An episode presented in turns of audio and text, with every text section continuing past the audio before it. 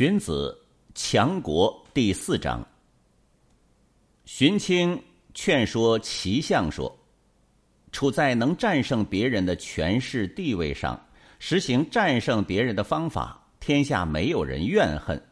商汤武王就是这样，处在能战胜别人的权势地位上，不用战胜别人的方法，纵然具有统一天下的强大势力，想要做一个普通百姓也不能。”桀纣就是这样，那么得到战胜别人的地位，远远不如实行战胜别人的方法。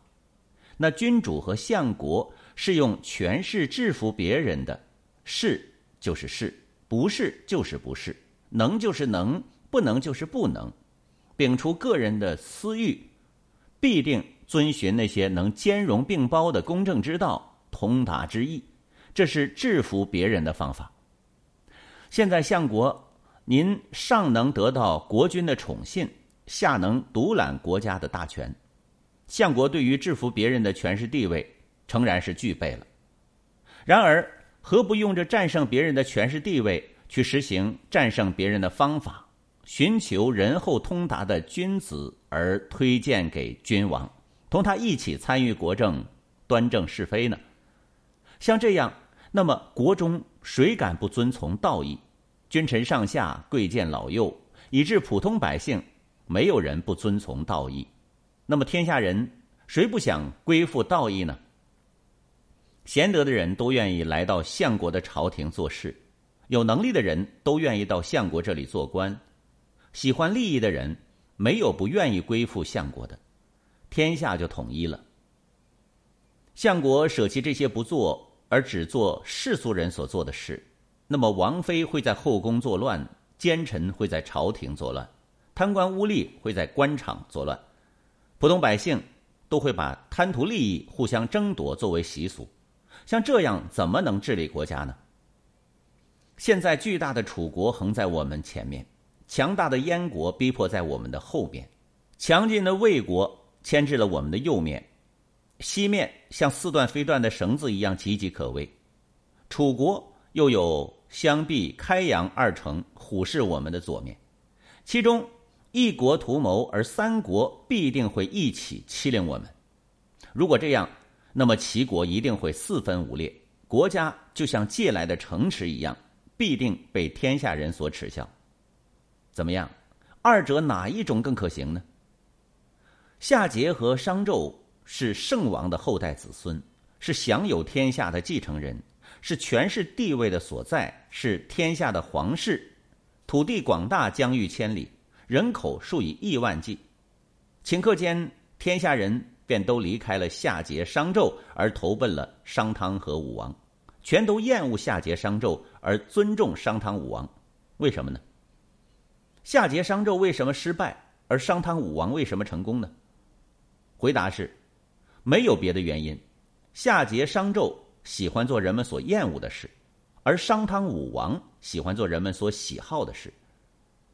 人们所厌恶的是什么呢？回答是：污秽、争夺、贪利。人们所喜欢的是什么呢？回答是：礼义、辞让、忠信。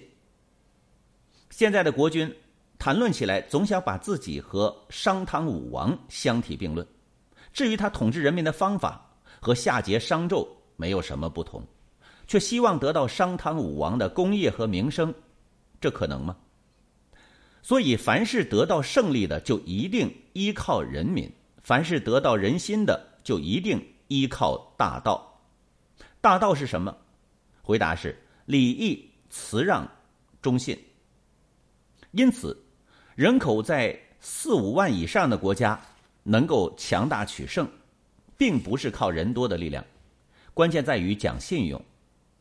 领土在方圆百里以上的国家能够安定巩固，并不是靠土地广大的力量，关键在于搞好政事。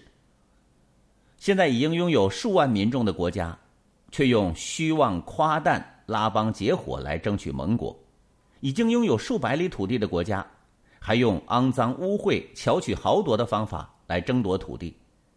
这样就是舍弃自己的安定强大，而追求自己的危险衰弱。损害自己不足的，来增加自己多余的，像这样的荒谬悖论，却希望得到商汤武王的功业名声，可能吗？这就好比啊，是趴在地上舔天，解救上吊的人却拉他的脚，这种说法必定行不通。越用力会走得越远。作为臣子的，不顾自己的行为不好，只要得到利益就行了。